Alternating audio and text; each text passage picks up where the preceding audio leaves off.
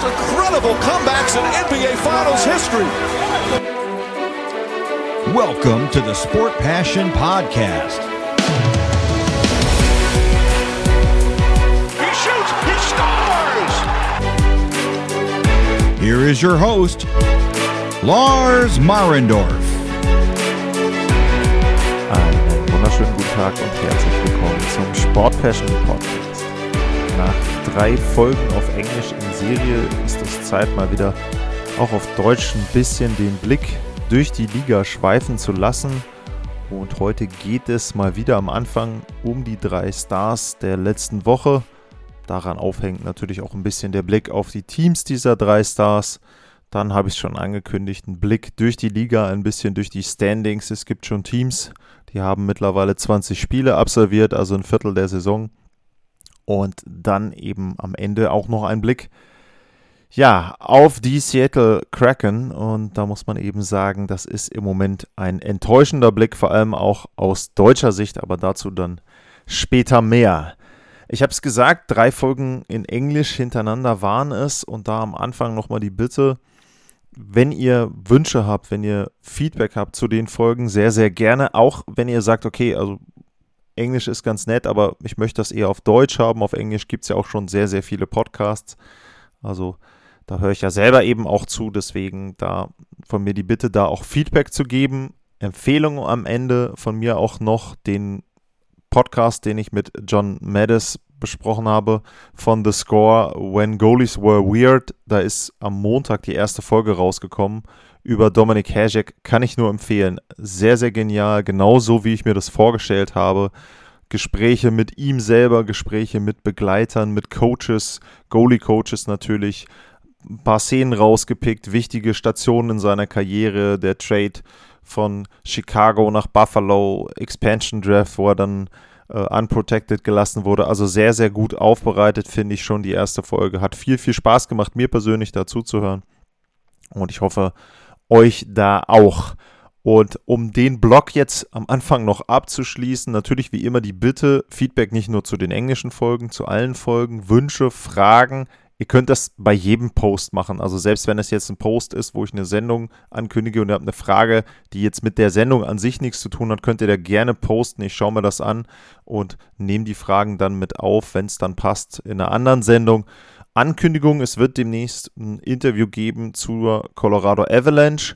Die werden heute auch noch Thema sein, aber da wird es auch noch ein Interview zu geben und da eben auch schon mal die Bitte vorweg, wenn ihr da Fragen habt und Wünsche zur Colorado Avalanche, dann auch sehr, sehr gerne an mich und eben am Ende wie immer, wenn ihr den Podcast bewerten wollt, sehr, sehr gerne, das hilft immer und auch abonnieren ist natürlich eine tolle Sache für mich und dann sehe ich eben auch, wer da und wie viele da eben auch regelmäßig zuhören. Ja, das der lange Einleitungsblock und dann geht's los mit den drei Stars der Woche. Und der erste, das ist Johnny Hockey, Johnny Goodrow von den Calgary Flames. Der hatte in der letzten Woche vier Spiele mit seiner Mannschaft und hat dabei vier Tore geschossen, sieben Punkte insgesamt und zweimal hat er den Siegtreffer erzielt. Drei dieser vier Spiele haben die Flames gewonnen. Einmal haben sie nach, ich weiß gar nicht, Shootout oder ähm, Overtime verloren, aber auf jeden Fall 3-0-1 der Rekord.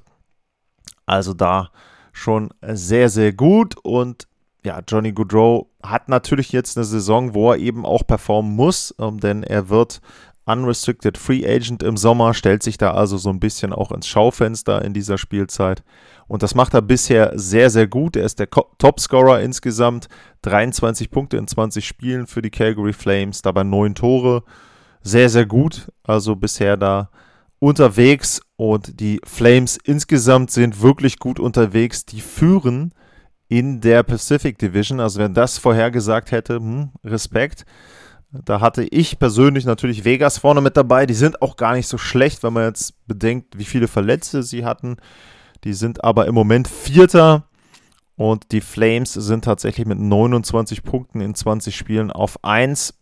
Edmonton könnte mit zwei Siegen in den Spielen, die sie noch weniger absolviert haben, da dann auch aufschließen, aber trotzdem sehr, sehr guter Saisonstart für die Flames und ich habe es gesagt, ich schaue auch so ein bisschen darauf, wie die Teams der drei Stars denn insgesamt performen und wo die Gründe liegen, warum diese Mannschaften denn sehr gut sind. Und bei Calgary kann man den Grund schon mal in der Defensive feststellen. Sie haben 38 Gegentore bekommen, zweitbeste Defensive der Liga. Und man muss dazu sagen, die Carolina Hurricanes, die die beste Defensive bisher der Liga haben, die haben drei Spiele weniger. Und wenn man davon ausgeht, in drei Spielen vier Tore zu kriegen, also Calgary, ja, ich sag mal, scheinbar mit der besten Defensive der Liga, ein Torverhältnis von plus 30.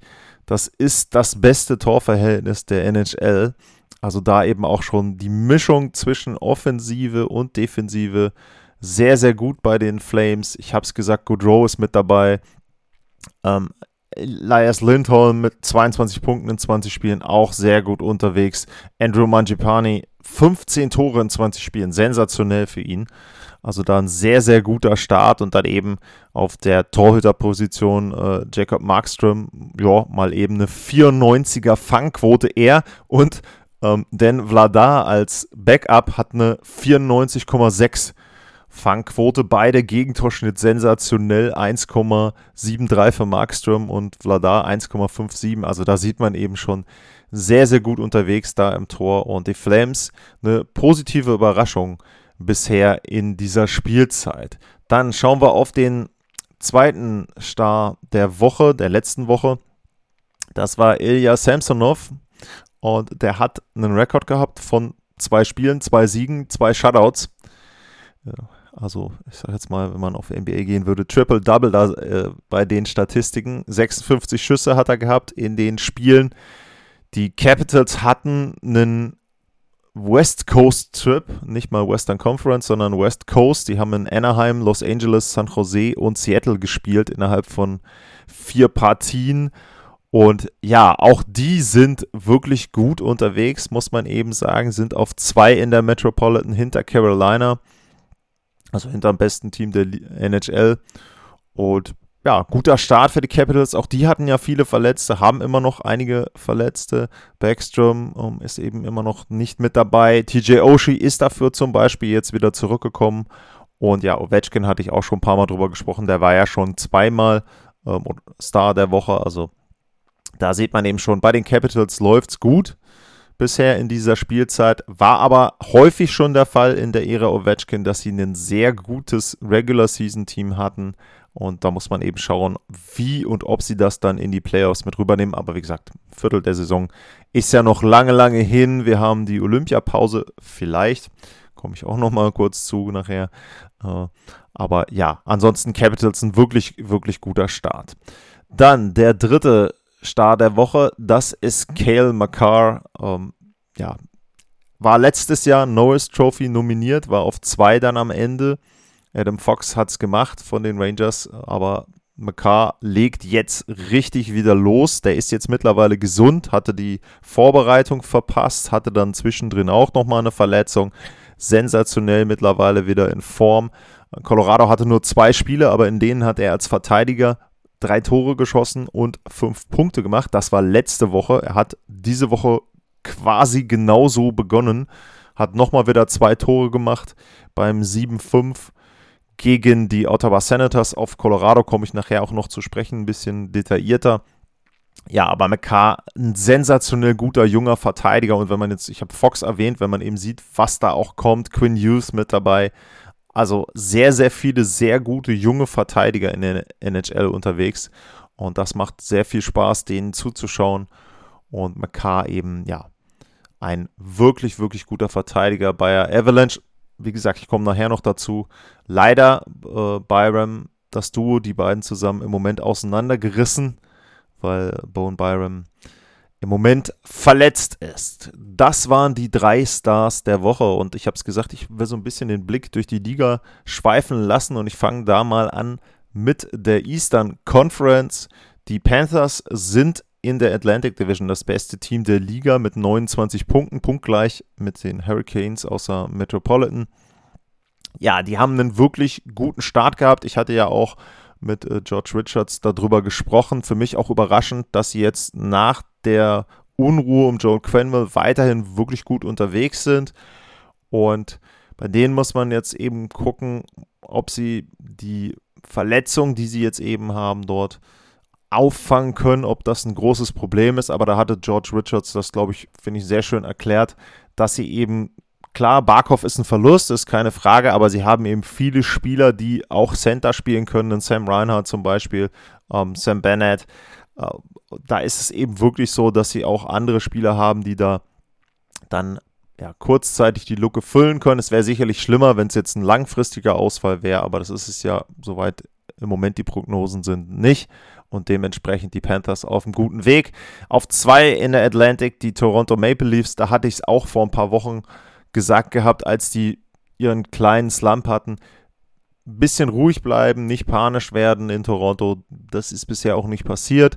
Und die haben sich ein bisschen berappelt jetzt, sind eben wirklich in die Gänge gekommen und da muss man natürlich sagen, einer der größten Punkte immer, wie immer, die Torhüterposition Jack Campbell, 16 Spiele, 10 Siege, auch da sensationell, Gegentorschnitt 1,66, Fangquote 94,4.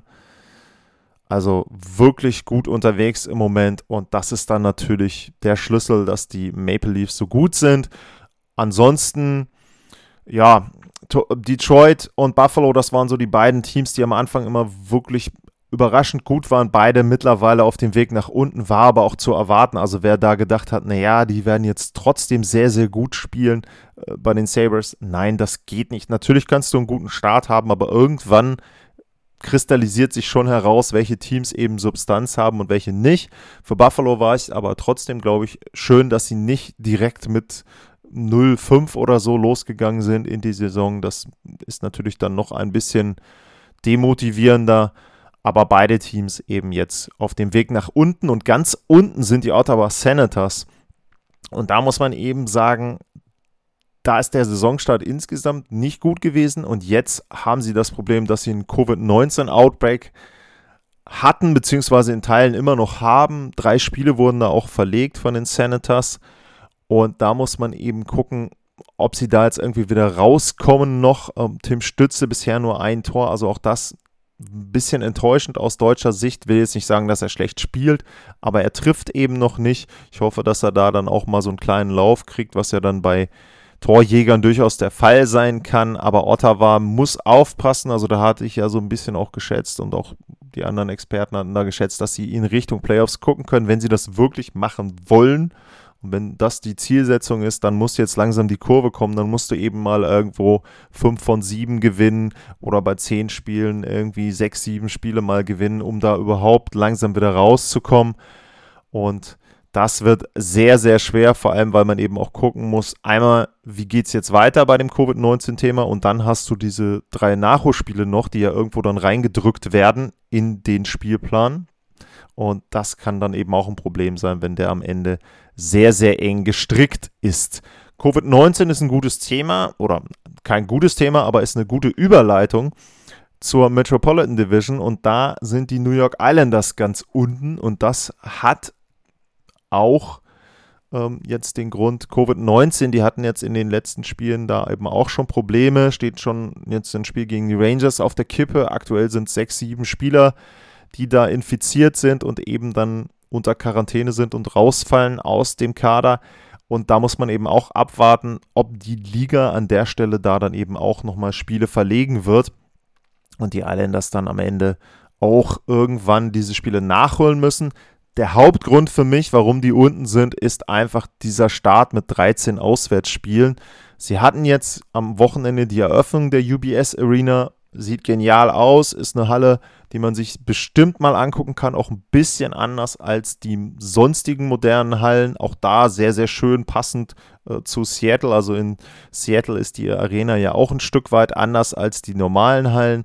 Und es ist eben so, dass die Islanders 13 Spiele auswärts hatten und jetzt haben sie die ersten beiden Heimspiele auch verloren. Und da gilt ähnlich wie bei Ottawa, sie müssen ganz, ganz schnell die Kurve kriegen. Also ich sage jetzt mal, von den ersten 20 Heimspielen müssen sie dann schon 15 irgendwo gewinnen, um nochmal eine Chance zu haben, da richtig vorne mit reinzurutschen.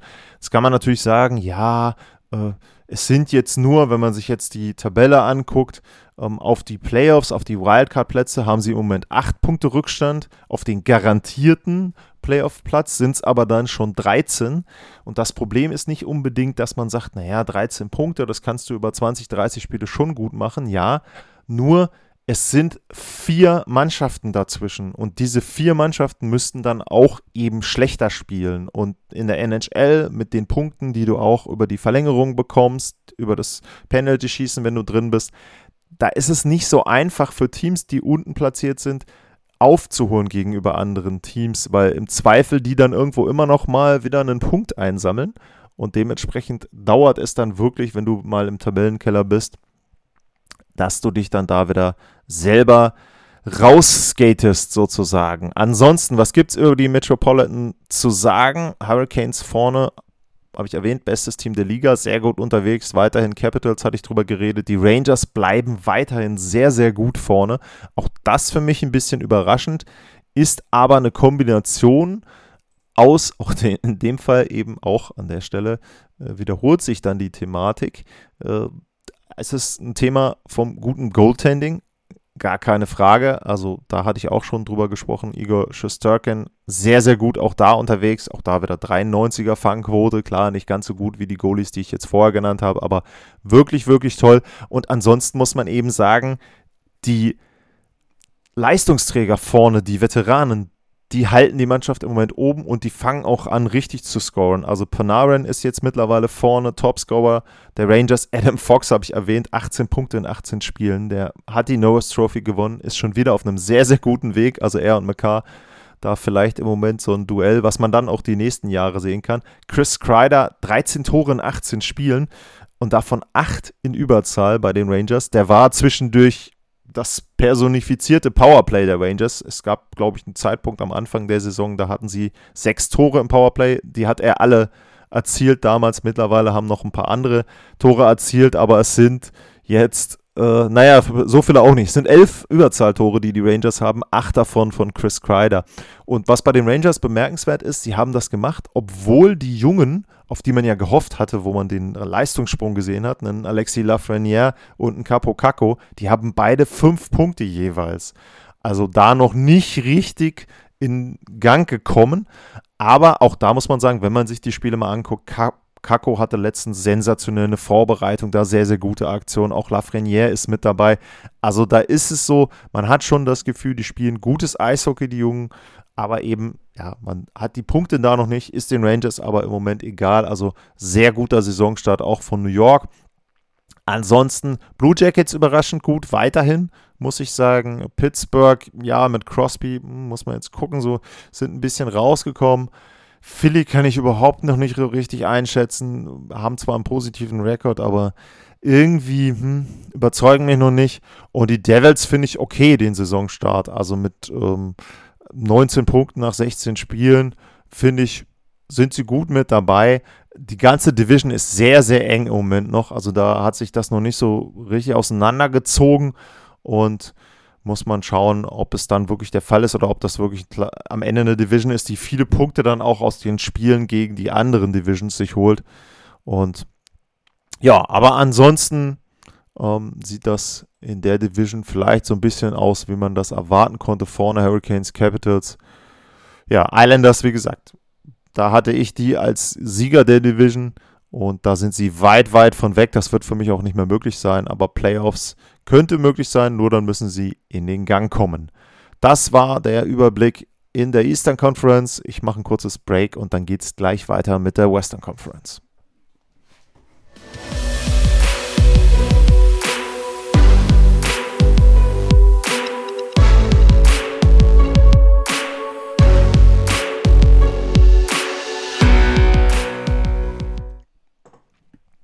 Zurück beim Sport Passion Podcast und jetzt schauen wir in die Western Conference und da geht's los mit der Pacific nochmal. Calgary hatte ich erwähnt, sind da erster wirklich gut gestartet. Die Oilers auch weiterhin, also auch obwohl die jetzt ein Spiel mal verloren haben und McDavid, meine ich, seine Punkteserie beendet hat, aber ansonsten trotzdem guter Saisonstart, nur eben, und da hatte ich ja im Interview mit Daniel Nugent Bowman auch drüber gesprochen. Die Probleme bei 5 gegen 5, die haben sie eben weiterhin. Also das ist ein Thema, das begleitet die Oilers schon länger.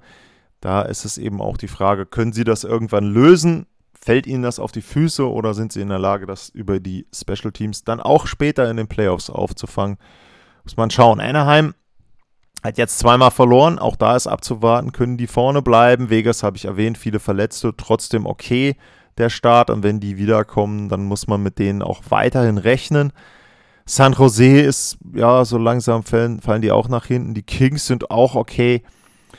Vancouver ist schlecht, schlechter Saisonstart, muss man wirklich sagen. Da ist die Frage, ob die irgendwann dann doch mal umbrechen, ob sie auch beim General Manager was machen, ist immer mal ein Thema gewesen in den Medien in Kanada.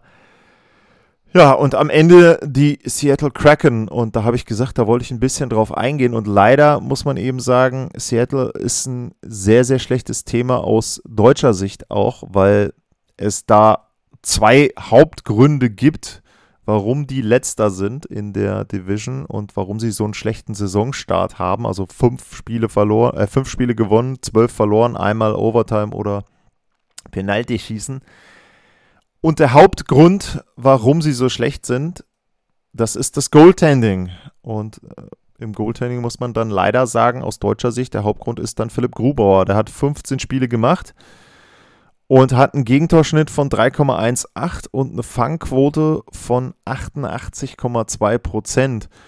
Sind die Zahlen natürlich erstmal schwierig einzuordnen, wenn man nicht so ein bisschen dann schaut, okay, wie sieht es denn aus mit dem Team insgesamt? Also was für Torchancen lassen die denn zu? Und wenn er eine Fangquote von 88 Prozent hat, kann das ja trotzdem heißen, dass er gar nicht so schlecht gespielt hat.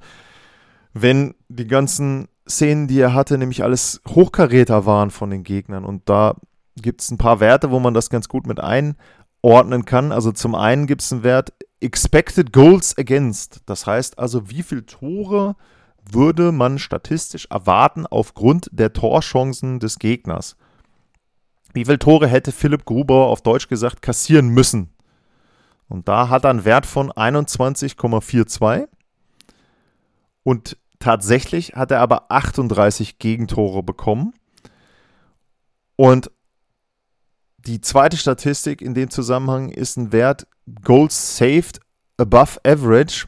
Das heißt also, wie viele Tore hat ein Torhüter gehalten gegenüber dem durchschnittlichen Torhüter. Und das heißt also, wenn ich einen durchschnittlichen Torhüter reinstelle, habe ich einen Wert von 0. Und wenn ich besser bin als dieser Durchschnitt, positiv, negativ, ist dann schlechter als der durchschnittliche Torhüter.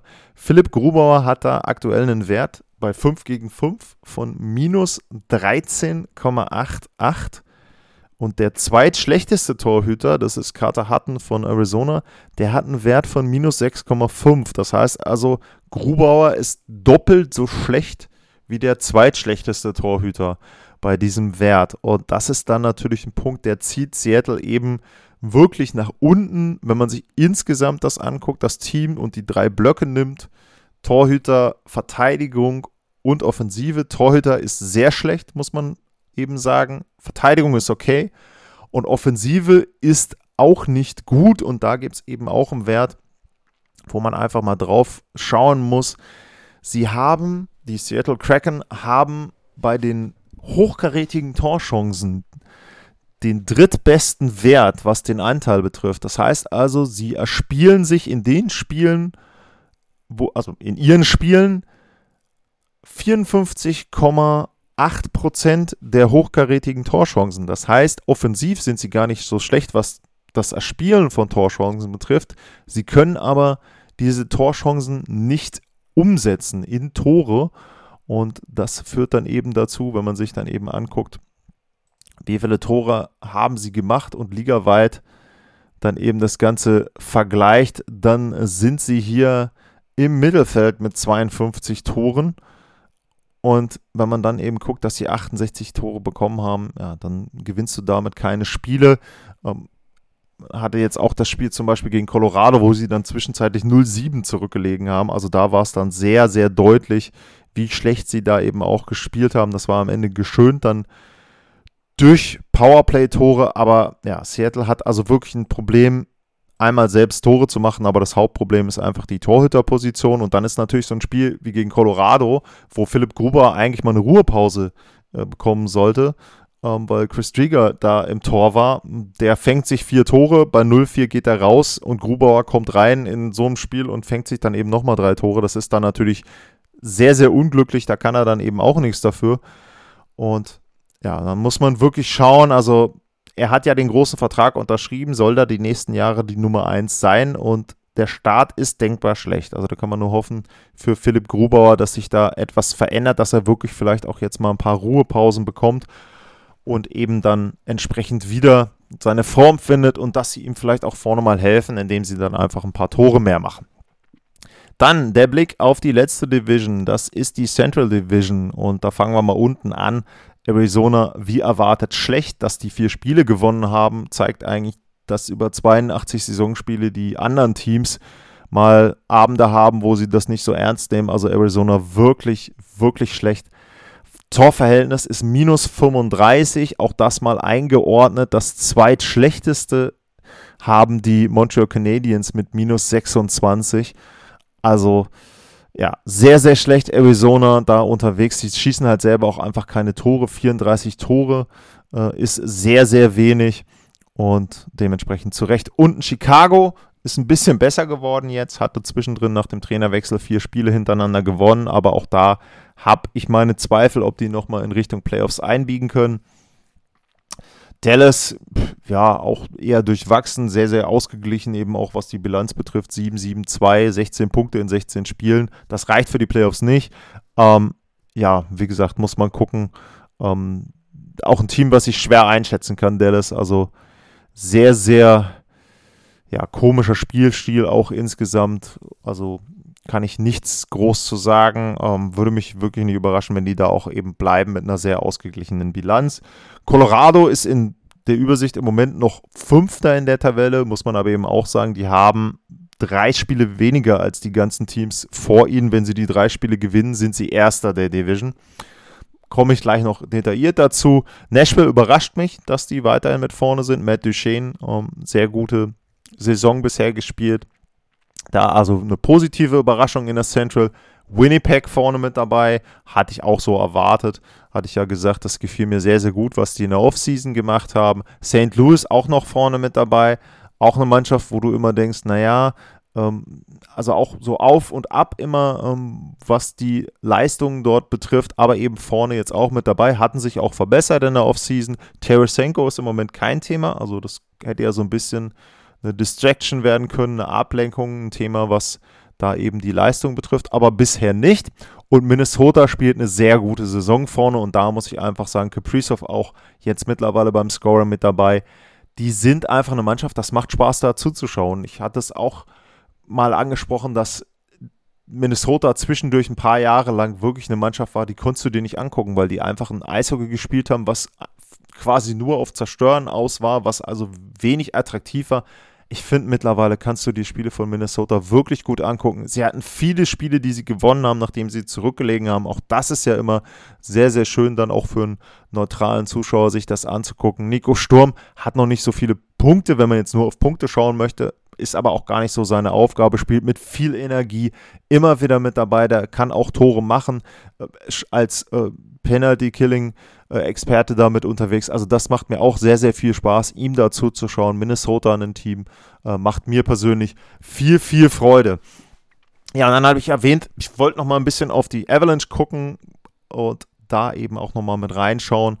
Ja, wie ist da bisher so die Leistung und vor allem auch, wie erklärt sich, dass sie jetzt besser geworden sind? Und das erklärt sich ganz einfach dadurch einmal, dass sie schlechtere Gegner hatten, im Gegensatz zu dem, was sie vorher hatten an Gegnern. Sie haben gegen die Canucks, Sharks, äh, Kraken und gegen die Senators gespielt. Aber eben auch, dass sie einfach sau viele Tore gemacht haben in den letzten fünf Spielen. 7-1, 6-2, 4-2, 7-3 und 7-5, also dreimal sieben, einmal sechs Tore. Ähm, ja, sensationell. Und dieser Five-Game-Stretch, um das mal historisch einzuordnen, ist der beste, also mit den meisten Toren seit 1996. Also da sehr, sehr gut unterwegs, die Avalanche. Und da muss man eben sagen, Da haben jetzt auch viele Spieler aus der zweiten Reihe getroffen und vor allem, sie haben es hinbekommen, klar, waren keine guten Gegner, aber trotzdem ohne Nathan McKinnon diese Spiele zu gewinnen. Nazem Kadri ist da sehr, sehr gut im, unterwegs im Moment und hält sie da ja ein bisschen am Leben, auch so als bester Scorer bisher. Makar habe ich erwähnt. Ähm, auch da sehr, sehr gut. Zwei Wermutstropfen bei Colorado im Moment. Bowen Byram habe ich erwähnt, der hat wieder mal eine Gehirnerschütterung. Der hat ja im letzten Jahr schon extreme Probleme gehabt mit Gehirnerschütterung, fällt jetzt eben wieder aus. Und Darcy Camper muss man eben auch sagen, und das vielleicht nochmal um den Bogen rund zu machen in Richtung Philipp Grubauer. Darcy Camper spielt im Moment auch noch nicht gut. Colorado, habe ich ja erwähnt, macht eben oder holt die Punkte dadurch, dass sie viele Tore schießen. Aber hinten im Tor sieht es immer noch nicht so gut aus. Und da ist es natürlich auch so, dass man da eben sagen muss, Torhüter haben manchmal in der ersten Spielzeit bei einem neuen Team Probleme, weil sie vielleicht nicht so richtig dann einordnen können, wo kommen die Schüsse jetzt, welche Schüsse lassen mir die Verteidiger, wie habe ich mich darauf einzustellen und das ist eben so bei Darcy Camper, dass er eben im Moment da wirklich ein Problem noch hat, die Leistung zu bringen. Das können sie noch auffangen durch die vielen Tore, die sie schießen, aber auch da ist es so, wenn es wirklich dann Richtung Playoffs geht, muss er schon bessere Leistung bringen. Ähm, es wird hoffentlich für die Avalanche so sein, dass Pavel Franzus irgendwann wieder zurückkommt. Ähm, Jonas Johansson hat da auch nicht wirklich geholfen. Wenn der im Tor stand, hat er einen Gegentorschnitt von knapp 4 und eine Fangquote unter 90. Also das hilft natürlich dann, dass die Körper da auch nicht, um da mal ein bisschen Ruhe zu bekommen. Aber ansonsten Colorado ein Team, mit dem man rechnen muss. Und das sind eben genau die Phasen, wo du jetzt punkten musst, wo du sagen musst, okay, gegen die schlechteren Teams, da muss man eben jetzt mal langsam nach oben krabbeln in der Tabelle. Sie haben jetzt Anaheim, Dallas, Nashville als nächstes. Das sind auch wieder Spiele, wo ich sage, 5 von 6, 4 von 6 Punkten musst du dann mindestens holen. Dann bist du langsam in Richtung Tabellenspitze und das sind eben die Wege, die du da gehen musst bei der Avalanche.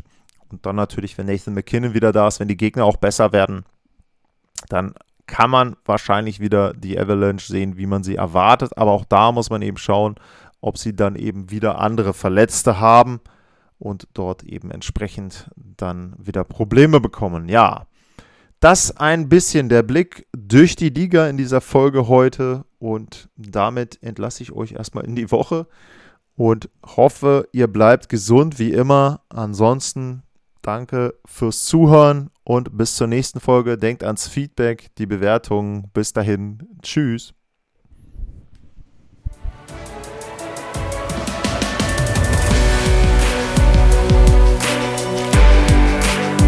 Sportliche Grüße. Das war's, euer Lars.